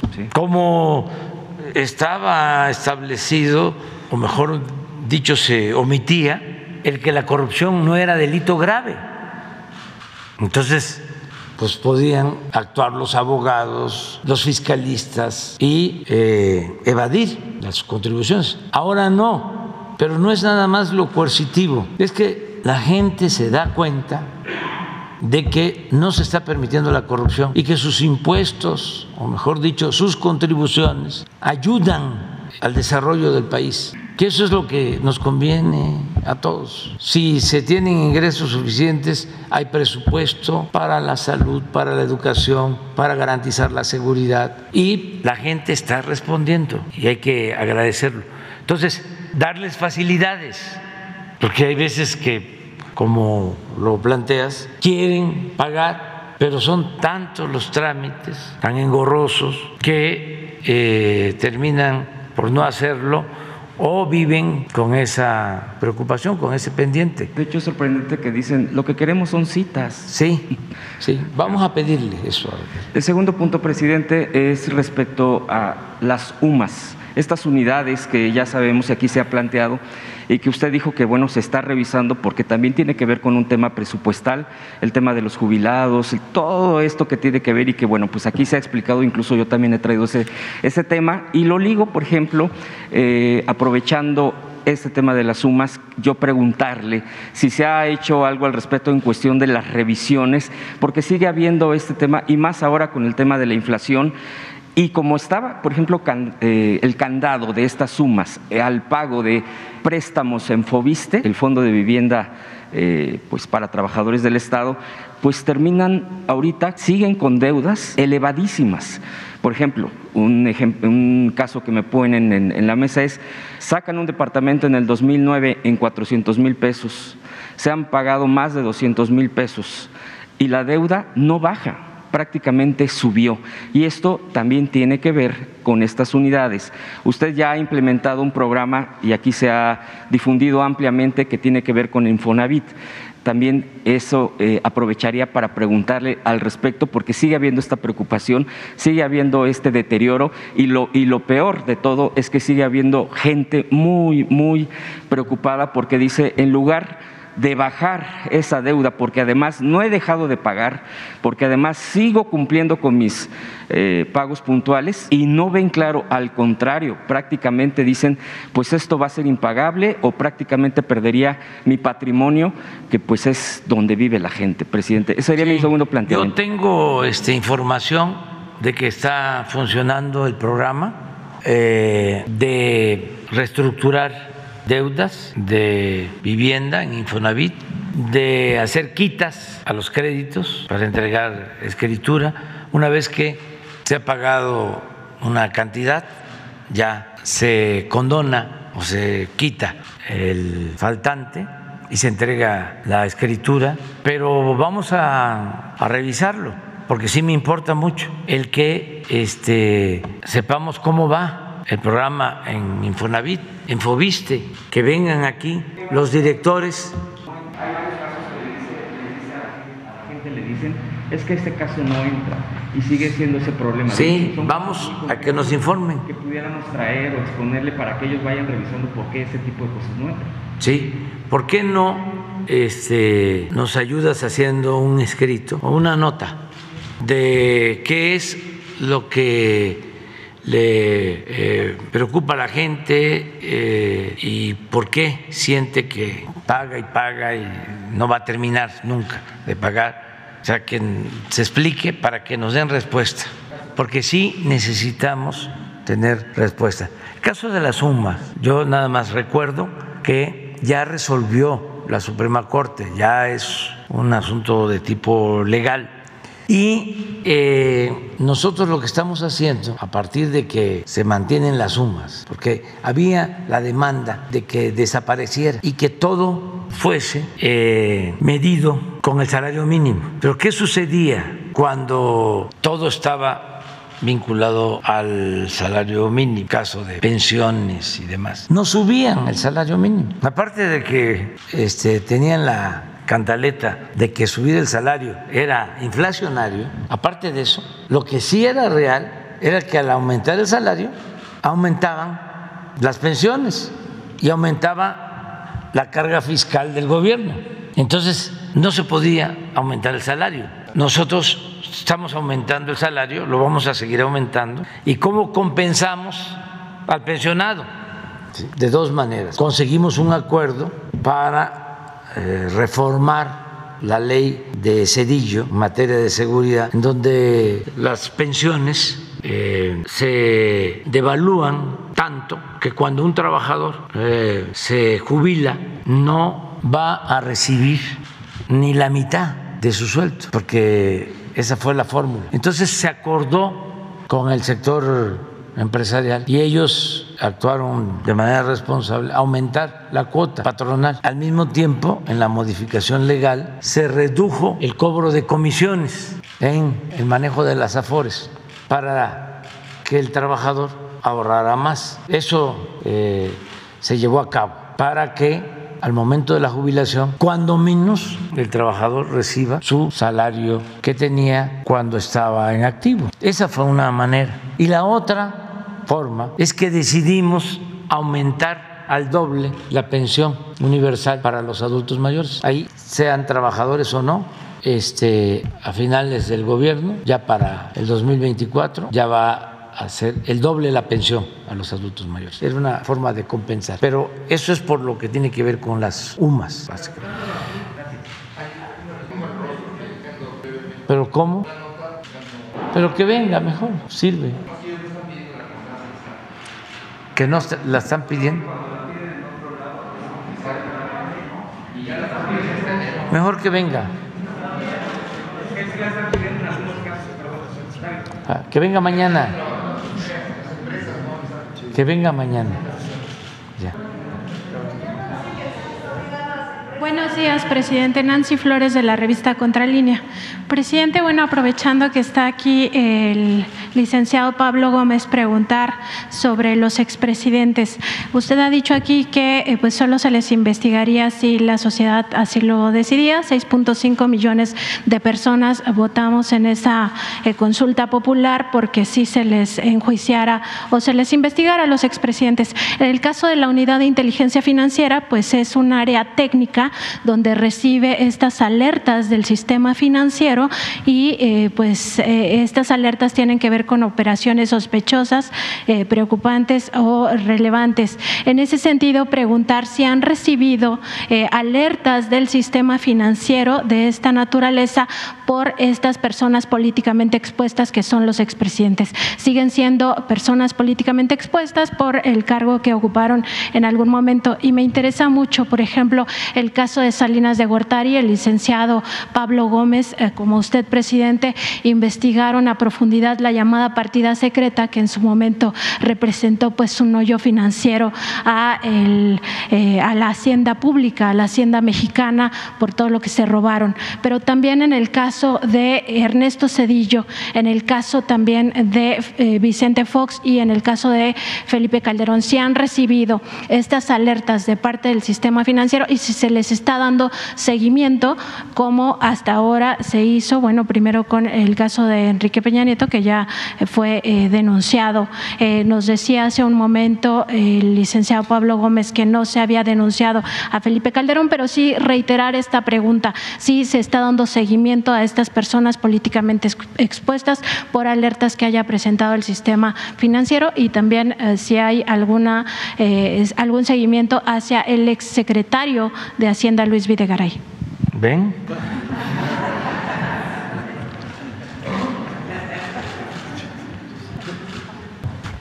A ver, una cosa que hay que aclarar, que ya lo ha dicho el presidente. El gobierno no tiene una actitud de persecución de tipo político. La unidad izquierda, la unidad izquierda, la unidad de inteligencia financiera es un, un instrumento gubernamental. Aplica la política del gobierno, no anda en el aire, no, no existe en el éter. Por eso no hay una política de persecución por motivos justamente políticos. Los reportes que el sistema financiero nacional le da a la unidad de inteligencia financiera en relación con las personas expuestas políticamente son de todos los días y de a todas horas. Porque hay un catálogo de actividades que el banco inmediatamente lo capta y lo reporta. Está obligado por la ley. Entonces, ¿cómo lo analiza la, unidad de inteligencia financiera? Lo analiza en un determinado contexto dentro del cual se ha dado. Naturalmente, si el asunto llama la atención poderosamente, si está vinculado con otras reportes o avisos, reporte se llama cuando viene de, los bancos y del sistema financiero, aviso se llama cuando son de las actividades este, vulnerables, compra de apuestas, cosas, apuestas, todo, ¿no? Ahí es donde el dinero se anda lavando, ¿no? Esos son los avisos. Entonces, se relacionan las cosas y se llega a determinada conclusión, pero dentro de una idea de que los motivos políticos no pueden tener ningún peso en la valoración del riesgo de las personas expuestas políticamente. Tienen que ser los hechos, el análisis de los hechos mismos. ¿eh? Ahora, muchas veces no se llega a la presentación de una denuncia si no se tienen elementos. No quiere decir que no haya elementos en absoluto, sino que no son tan importantes, tan contundentes, este, y por lo tanto no debe el gobierno presentar una denuncia por operaciones con recursos de procedencia ilícita y mantener, ahí no se, no se cierra absolutamente nada, nunca, porque el monitoreo de, del dinero y de estas compras de actividades vulnerables es una cosa permanente, no, no empezamos en un momento dado a recibir eh, avisos o reportes, no, eso se hace solo, opera solo. Hay una ley que dice que tiene que ser así. Entonces, cuando los, eh, eh, las personas obligadas, sean físicas o morales, no lo hacen, pues nosotros ponemos una queja y la Comisión Nacional Bancaria les llama la atención, les dice, oye, no estás cumpliendo, ¿no? Tiene que entrar. Y tenemos millones de datos diarios no estoy exagerando. Ahora, Hay una serie de otras cosas que no se refieren a personas eh, expuestas políticamente, que se refieren a cualquier ciudadano, el que sea, pero que realiza una serie de operaciones infrecuentes, sospechosas, este, inexplicables, etcétera, ¿no? Cosas que no están de conformidad con su perfil transaccional. Los bancos están obligados a, dar la comunicación. Ahora, el análisis, a ver, el análisis no es exclusivamente de sumar y restar, una cosa eminentemente técnica lo haría una computadora y se acabó la historia. Hay que ubicar en un determinado contexto al sujeto que ha sido reportado. Y hay también informaciones que le llaman los, los especialistas en todo el mundo de estas cosas de, este, de fuentes abiertas. Nosotros clasificamos informaciones de fuentes abiertas, pero no solo nosotros, también los bancos para realizar un reporte lo vinculan con la información que tienen del sujeto, de su cliente, no solamente de lo que hace en el banco, sino lo que se capta en fuentes abiertas, en internet, la prensa, no sé qué, el mundo de los negocios, todo, lo incorporan y nos lo dan este ya incorporado incluso muchísimas veces. Claro, nosotros hacemos en relación con eso nuestro propio trabajo. O sea, no dependemos de nadie en cuanto a esto, a lo que viene de fuentes abiertas, pero sí a lo que viene de cuentas, de movimiento. Cuando la unidad de inteligencia financiera dice, hubo este movimiento de pesos y centavos el día tal, de tal a tal lugar, está diciendo lo que es exacto, lo que es real, con la única excepción de que el banco se haya equivocado y haya mandado, en lugar de pesos, en lugar de libras eran pesos. Bueno, ahí sí. Por eso hay que usar también un criterio valorativo, decir, oye, ¿estás seguro banco que me estás informando bien? No, no es, ¿no te equivocaste? Verificas y ya el banco pues, te tiene que responder. ¿no? O por decir una institución de, de, de, de valores, ¿no? Este, los fondos, todas esas cosas, pues muchas veces hay errores. Si te percatas de que puede haber algún error, es mejor preguntar para no errar, ¿ok? Y es así como se trabaja. Te, eh, no voy a hablar de cómo se hacía antes, pero ya tengo muchos este, reportes. Pero bueno, lo dejamos. Entonces, se podría entender que sí ha habido eh, reportes y avisos de estas personas políticamente expuestas que le he preguntado y que ustedes sí le han dado seguimiento. Todos los días tenemos reportes y avisos de personas este, expuestas políticamente, todos los días. Es inevitable eso. Simplemente si uno de ellos o una de ellas hace un, una operación inusual, lo reporta. Y en su caso, si encuentran en este cruce de información, si encuentran elementos que pudieran representar operaciones de recursos de procedencia ilícita, ¿lo denunciarían? No solo lo denunciaríamos, eso lo hemos hecho ya. Primero hacemos algo, tomar la decisión de abrir un caso para poder entrar lo más a fondo que se pueda en el análisis. Si como consecuencia del análisis se ve que hay indicios de que pueda haber operaciones con recursos de procedencia ilícita, tenemos que ir a la Procuraduría, perdón, a la Fiscalía. Ya me quedé en el siglo pasado. Entonces, este, la, la, la, la unidad de, de inteligencia financiera no decide eso en función más que del caso, no de quién es la persona. Porque si a esas fuéramos, no, yo entiendo nada más porque es, es, sería de interés que explicaras si existe partida secreta. ¿Tú cómo conoces algo de eso? A ver, porque esa fue una pregunta. Es que el presidente era uno de mis, mis lectores este, más asiduos en, en, esta materia. Yo escribí un libro que se llama Los gastos secretos del presidente, que, que es una investigación no solo histórica, sino de, de, en cuenta pública, con números. ¿Qué hacían los presidentes? No solo era la partida secreta el problema, que era un problemón por la capacidad del presidente. Tenía una bolsa de dinero que podía hacer lo que quería, dársela a quien fuera o llevársela a su casa y nadie se podía meter en eso, sino que había todo el ramo 23 estaba lleno de gastos discrecionales.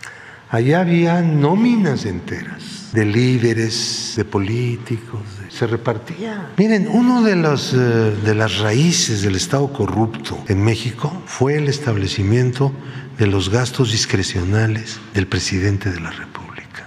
Y es una de las cosas que apuntaló el presidencialismo, cómo se gestó después de que los militares dejaron el poder. Yo no digo que no había corrupción antes, pero no había una forma de gobernar que se basa en gran medida en la corrupción. Ese es el concepto de Estado corrupto. Y una de las principales instituciones originales del Estado corrupto fueron los gastos discrecionales del presidente. Fíjense, la Constitución decía, no habrá más partidas secretas que las que se aprueben para eso, serán ejercidas por los secretarios de Estado con la firma del presidente.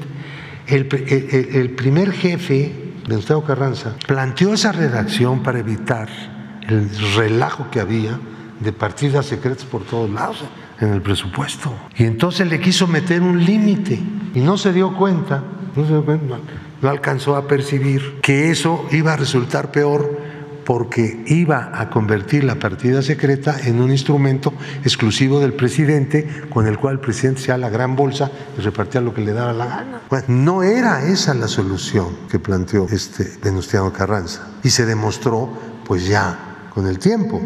Pero la cosa creció mucho más, insisto. Era todo el ramo 23. Eran unas cantidades impresionantes. ahí en mi libro están las tablas de las cantidades que discrecionalmente gastar el presidente. Ahora ya no solamente no hay esas partidas en el presupuesto, sino que tampoco existen subrepticiamente, era también otra manera de hacer eso, ¿no? El cambio es una cosa espectacular, espero que lo... No es fácil para un país entender eh, en el momento que se está produciendo un cambio, el calado que tiene el cambio en el que está uno metido, ¿no? Porque de repente las cosas parecen que, no, han cambiado tanto como uno quisiera. Pero eh, er, eh, erosionar el Estado corrupto, miren, les quiero decir una cosa que a lo mejor es una imprudencia. La unidad de inteligencia financiera no estaba en la lucha contra la corrupción, era parte. Ahí se las dejo. Y en un segundo planteamiento, presidente, el 30 de junio pasado, la Fiscalía General de la República indicó que le iba a solicitar a la UIF precisamente un nuevo análisis eh, financiero en torno al abogado Juan Collado, eh, conocido como el abogado de los Salinas de Gortari. Eh, preguntar precisamente si en este nuevo análisis que hará la Unidad de Inteligencia Financiera sobre el caso Juan Collado se va a revisar a profundidad estos cinco esquemas de presunto lavado de dinero que ya se encontró previamente. Nosotros tuvimos acceso a los expedientes y ahí se habla, por ejemplo, de estas actividades vulnerables, como en el caso de los casinos, se da un vínculo con el que se conoce como SAR de los casinos, Riva Palacio Magaña, otro vínculo eh, financiero, por supuesto, en los dos casos, con eh, los Rodríguez Borgio, que también son parte de estos eh, de esta cadena Big Bola. además se da ejemplo del manejo de inmobiliarias, que es otra área vulnerable a las operaciones con recursos de procedencia ilícita, operaciones en efectivo que se hacen a través de empresas. Eh, también está el tema de las transferencias de divisas a paraísos fiscales, específicamente el caso de Andorra, más allá de lo que ocurrió con Caja Libertad, que es por el tema en el que está.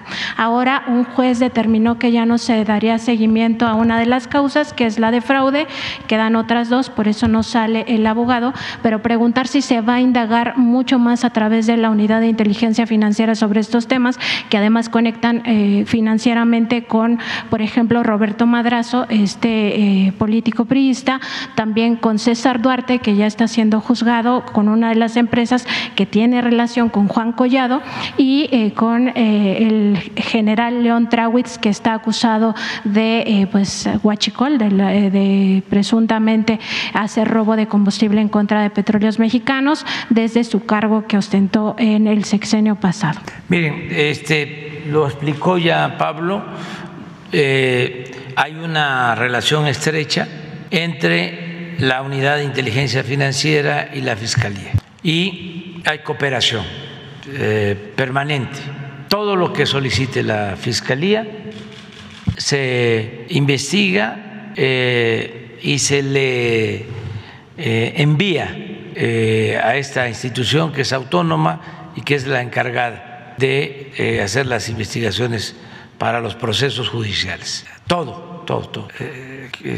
que sea de dominio público. el señor, que es el titular de la Unidad de Inteligencia Financiera, tiene como su eh, autoridad inmediata al secretario de Hacienda y el secretario de Hacienda depende del presidente. Por lo mismo, el titular de la unidad de inteligencia financiera depende del presidente y la instrucción que tiene para que se sepa, se oiga bien y se oiga lejos, es no ocultar ninguna información y mucho menos que la unidad de inteligencia financiera se convierta en una simulación para permitir la corrupción, como muchas instituciones que crearon, nada más para simular que se iba a combatir la corrupción, de que ya no iba a haber impunidad, y con eso eh, tapaban todo. Eso ya no existe. Él tiene que entregar toda la información a la Fiscalía y la Fiscalía lo mismo. Es un órgano autónomo que respetamos, pero tiene que actuar con rectitud y que no se permita la corrupción ni la impunidad. Y el Poder Judicial, lo mismo, lo que hemos hablado, de jueces, de magistrados, de ministros, y sostengo, le tengo confianza al fiscal y le tengo confianza al presidente de la Corte en este importantísimo asunto. No podríamos salir adelante si no desterramos la corrupción. Ese era el principal problema de México. Nada, nada, nada, nada, nada, nada, nada. Y reto respetuosa, amistosa, cariñosamente a los expertos a que me digan si hay algo que haya dañado más a México que la corrupción. Nada, nada ha dañado más al país que la deshonestidad de los gobernantes. Eso es lo que dio al traste con todo. Esa es la causa principal de la desigualdad económica, de la desigualdad social, de la violencia y de otros males. Entonces, por eso tenemos todos que participar para desterrar de México la corrupción. Hay ejemplos, y eso también es para los expertos. ¿Por qué en Dinamarca tienen estado de bienestar. ¿Por qué en Dinamarca no hay violencia? Porque no hay corrupción. A más corrupción, más desigualdad, más pobreza, más violencia.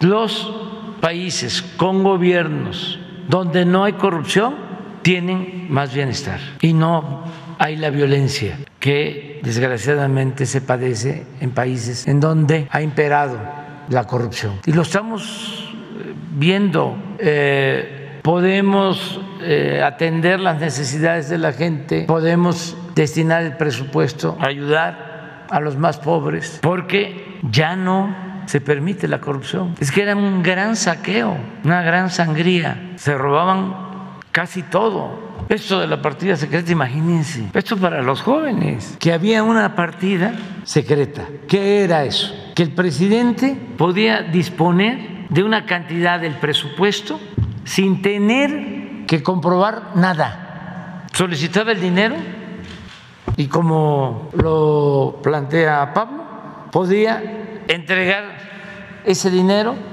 a particulares, a dirigentes políticos, a dirigentes sindicales, cooptar opositores o quedarse él o su familia. Y a la hora de probar esos gastos no tenía eh, ninguna responsabilidad. Estaba permitido legalmente muchísimo dinero. Hay unas tablas que tiene el libro de Pablo. Lo recomendamos. ¿Cómo se llama tu libro? Gastos secretos. Los gastos secretos del presidente. Eh, eh, fue Grijalvo, ¿no? Editorial Grijalvo. Pero ahí está para, para los, los jóvenes. Entonces se veía como algo normal. Entonces ya eso pues ha ido cambiando. Gracias, presidente. Ya, nos vamos. Buenos días, presidente. Beatriz Contreras Castillo de la revista Polemón. Eh, el día de ayer en el gobierno de Francia eh, se bueno, ya se buscó nacionalizar la energía eléctrica. Eh, le queríamos preguntar qué piensa de que muchos opositores aquí estuvieron haciendo críticas a cuando fue lo de la reforma eléctrica y pues allá que muchas veces reconocen cómo se llevan los procesos de gobierno en Europa y sobre todo en Francia, eh, no han pues dicho nada respecto a, esto y qué piensa de la medida que tomó el gobierno de Macron.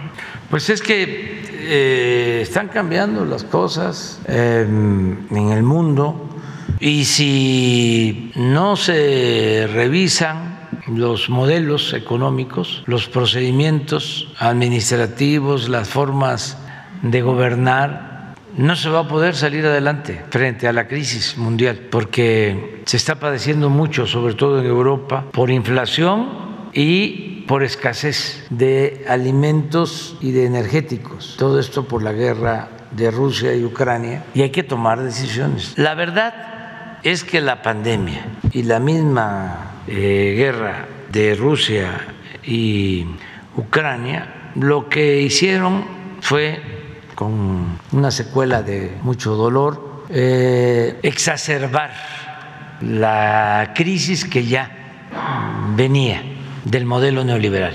Ya eh, no se podía mantener esa misma política. Y con la pandemia y con la guerra se precipitó todo. Era eh, inevitable la, crisis del modelo aplicado, impuesto durante décadas. Nosotros eh, lo sabíamos, además siempre hemos sostenido que no se puede enfrentar una decadencia, un proceso de degradación progresivo, si no es con una transformación. ¿Qué es una transformación? Es tomar medidas atrevidas para enfrentar crisis y contar con el apoyo del pueblo para poder consumar o realizar, llevar a la práctica esos cambios.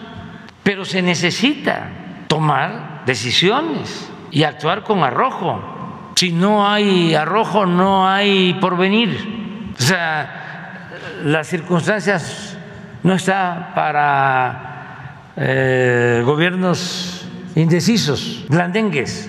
La indecisión en épocas de crisis es funesta. Entonces hay que tomar decisiones. Ayer hablábamos de eso. Todo lo que hicieron los franceses es correcto.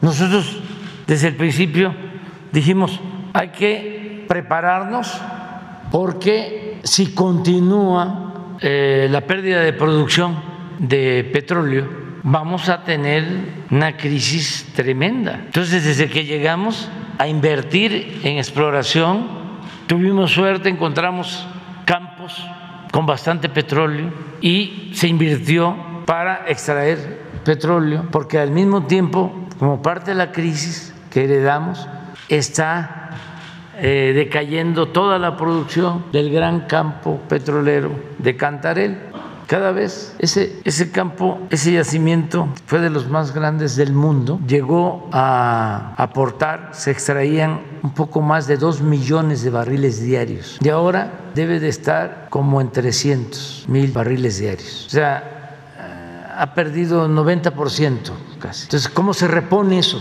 Entonces actuamos a tiempo. Lo mismo las refinerías, que ya las habían dejado eh, abandonadas y se estaban convirtiendo en chatarra. Desde que llegamos a invertir, llevamos como 40 mil millones de pesos invertidos en reparación de equipos y por eso aumentamos la capacidad productiva de las refinerías y tomamos la decisión de iniciar la construcción de la nueva refinería. Todavía no llegábamos al gobierno, era yo presidente electo y andábamos buscando los terrenos con el gobierno de Tabasco para empezar. Y por eso se compró también en una oportunidad son de esas cosas que pues eh, pasan, ¿no? Pero habían 10 refinerías en venta, pero baratísimas. No estaba en venta la Deer Park. Esto cuando la pandemia, porque todos pensaban, ya vienen los carros eléctricos, ya se acabó la era del petróleo, de los combustibles fósiles. Y no, todos quisiéramos pues que ya no se usara el petróleo, pero va a llevar tiempo. En Estados Unidos, donde más eh, autos eléctricos hay es en California y en especial en San Francisco, pero estamos hablando de apenas un 15, un 20% de todo el parque vehicular, que es enorme. Entonces se va a seguir necesitando gasolinas y diésel. Lo mismo en el caso de la industria eléctrica. El propósito era arruinar por completo la Comisión Federal de Electricidad. Si actuaron con mucha irresponsabilidad los gobernantes neoliberales y llegamos a levantar, a rescatar la Comisión Federal de Electricidad y con muchísimos obstáculos de jueces, este, de estos organismos autónomos que crearon para proteger intereses particulares. El monopolio de la electricidad lo tenía y todavía tiene mucha influencia. Iberdrola, que está siendo denunciada hasta en España, que antes era intocable. Por eso lo que hizo el gobierno francés es una buena medida. Eso se hizo aquí en la época del presidente López Mateos y el secretario de Hacienda era Antonio Ortiz Mena, que no era, vamos a decir, de izquierda, pero era un hombre con juicio práctico, que eso es lo que se necesita, más que lo ideológico, el sentido común. Con él, que no era economista, que estuvo dos sexenios como secretario de Hacienda, la economía de México creció a una tasa promedio anual del 6%. Fue secretario de Hacienda de López Mateos y de Díaz Ordaz. ¿Y por qué nacionalizó la industria eléctrica? Ya existía la Comisión Federal de Electricidad, esa empresa la creó el general Cárdenas, pero fueron eh, dándose concesiones posteriormente para empresas particulares que generaban energía eléctrica. Entonces, tanto el presidente como el secretario de Hacienda llegaron a la conclusión de que no se iba a poder electrificar al país. Un poco lo que nos sucede con lo del Internet. Donde hay Internet, donde hay negocio, donde hay consumidores con capacidad para pagar el servicio. En las ciudades, en los pueblos pobres no hay hay cabeceras municipales. En Guerrero son 81, 84 ya creo, este, municipios. Pero hay como 6 o 8 que no tienen internet ni en la cabecera municipal. Bueno, ¿por qué? Porque consideran que no es negocio. Entonces pasaba lo mismo con la industria eléctrica. Entonces, con mucha claridad, el presidente y el secretario de Hacienda le dijeron a las empresas, vamos a nacionalizar la industria eléctrica porque si no, no vamos a poder electrificar los pueblos, porque para ustedes no es negocio. Y gracias a esa medida se electrificaron todos los pueblos de México, hasta los pueblos más apartados. Faltan algunos, pero todo el país está electrificado por la Comisión Federal de Electricidad, por esa decisión. Entonces, ahora los franceses, que ya tenían una participación en esa empresa considerable, necesitaban más libertad para poder operar, garantizar, eh, enfrentar el problema que tienen de la falta de insumos para la generación de energía por la guerra de Rusia con Ucrania. Entonces, muy buena decisión. Eh, no se trata de que el Estado asfixie la iniciativa de la sociedad civil. No, tiene que haber una participación conjunta del sector público, sector privado, del sector social. Pero sí en cuestiones estratégicas, el Estado tiene que ejercer la rectoría. Y eso es lo que ya no se aplicaba o estaba satanizado durante el periodo neoliberal. Todo era eh, dejar que eh, el mercado lo particular, las empresas este, se ocuparan de todo, del abasto de la electricidad, del abasto de la gasolina, bueno, de la salud, de la educación, de las cárceles, del alumbrado público, de la recolección de basura, de las guarderías. ¿Por qué fue la desgracia lamentable de la guardería ABC? Porque estaba privatizada. El Seguro Social, que tenía la responsabilidad de administrar, de manejar las guarderías, las subrogó, era privatizar la seguridad social. Eso era lo que predominaba. Y claro, no puede el Estado abarcarlo todo, pero sí hay cuestiones que son fundamentales, estratégicas, porque está de por medio el interés público. Y eso es lo que hicieron los franceses. Presidente. Ya nos vamos. Nada más rápido, en un segundo planteamiento, en la revista hemos publicado varias investigaciones y en la última eh, publicamos sobre cómo en el grupo Xcaret, que evidentemente pues no ha sido criticado ni ha salido en la prensa por los muchos ambientalistas que han estado hablando de los tramos del tren Maya, eh, los socios dueños de, este grupo son familiares de, Madrazo, quien fue el candidato, y ah, hay una concesión incluso que antes habían eh, puesto el parque Shell Hack, era como un parque acuático público, y el gobierno se los concesionó, no se, no se ha revelado por cuánto tiempo ni cuánto es que paga el Grupo Xcaret por la concesión al gobierno, pero además, eh, bueno, preguntarle qué piensa de, estos lazos que existen con Madrazo y que además, pues este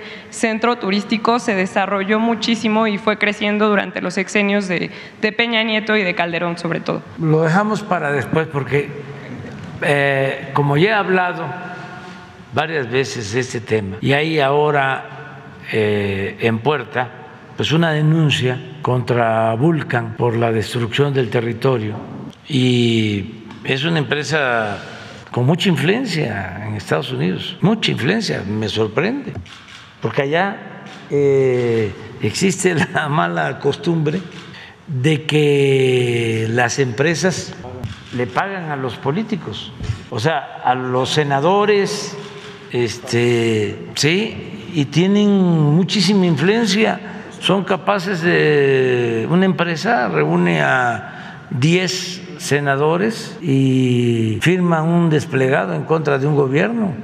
Ya, así. Entonces, este, se está haciendo una denuncia y ojalá y se logre un acuerdo porque se los propusimos, pero ellos pensaban de que eh, era como antes y no cumplieron, pero no cerramos la puerta porque nos interesa llegar a un acuerdo. En el caso de Xcaret, como se ha denunciado ya varias veces, que ellos están ahí detrás de estos pseudoambientalistas y están dañando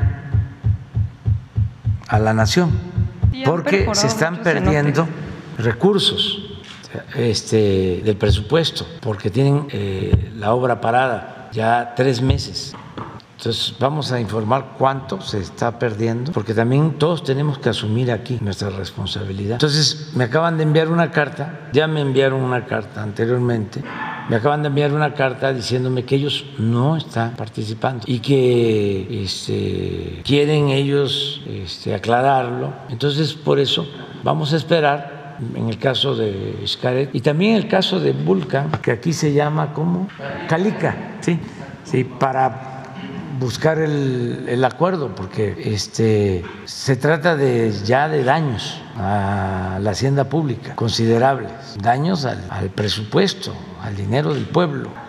Vamos a resolver, yo creo que la semana que viene, ya sobre este asunto, porque no puede permanecer tres meses, imagínense.